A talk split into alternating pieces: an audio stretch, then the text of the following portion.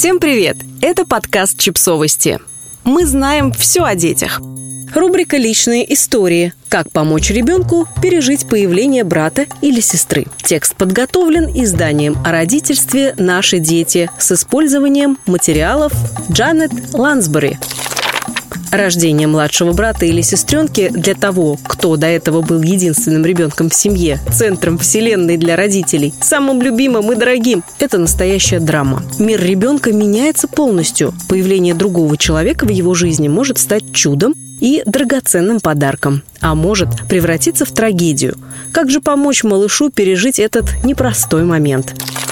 Отнеситесь с пониманием. Даже если ребенок очень ждал братика или сестру, его могут шокировать изменения. Теперь приходится делить родителей с новым человеком. У них стало куда меньше времени и сил на него. Ребенок поневоле ощущает это как потерю. Огорчение и фрустрация могут быть направлены против нового члена семьи. Порой эти эмоции приобретают такие формы, что шокируют семью, ведь до сих пор родители не видели темную сторону своего малыша.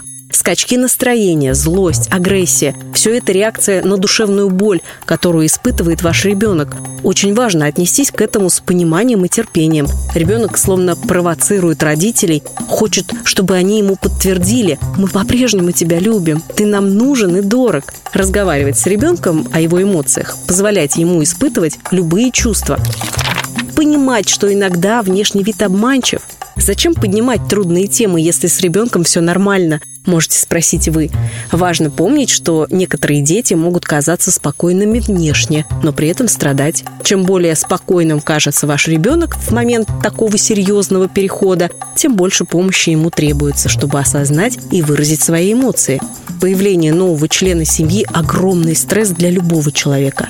Ваш ребенок может вести себя идеально внешне. Это зависит от воспитания и темперамента, но внутри у него происходят изменения, ему обязательно нужна ваша поддержка не заставлять ребенка чувствовать себя виноватым. Пока родители ждут нового ребенка, старший постоянно слышит «Ты, наверное, не дождешься, когда у тебя появится брат или сестренка». Постепенно ребенок осознает, что его ждут не самые приятные изменения, что он уже не главный, но при этом все вокруг радуются, а значит, должен радоваться и он. Почему же он чувствует себя совсем иначе?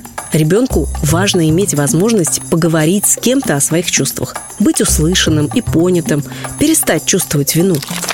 Не осуждать. Если мы комментируем какие-то поступки своих детей, используя слова «плохой», «нехороший», дети воспринимают их как личную характеристику. Не только их поступки плохие, они сами плохие, а значит, родители их больше не любят. Когда самые близкие и дорогие люди в мире говорят ребенку, что он плохой, мир рушится давать ребенку свободу и доверять ему. Старайтесь привлекать ребенка к делам, связанным с заботой о младенце. Такое доверие дает им чувство контроля и уверенности в себе, успокаивает в момент тревоги. Но также будьте готовы к тому, что ребенок скажет вам «нет». Возможность отказать вам – тоже способ почувствовать свою независимость. Уделять ребенку личное время.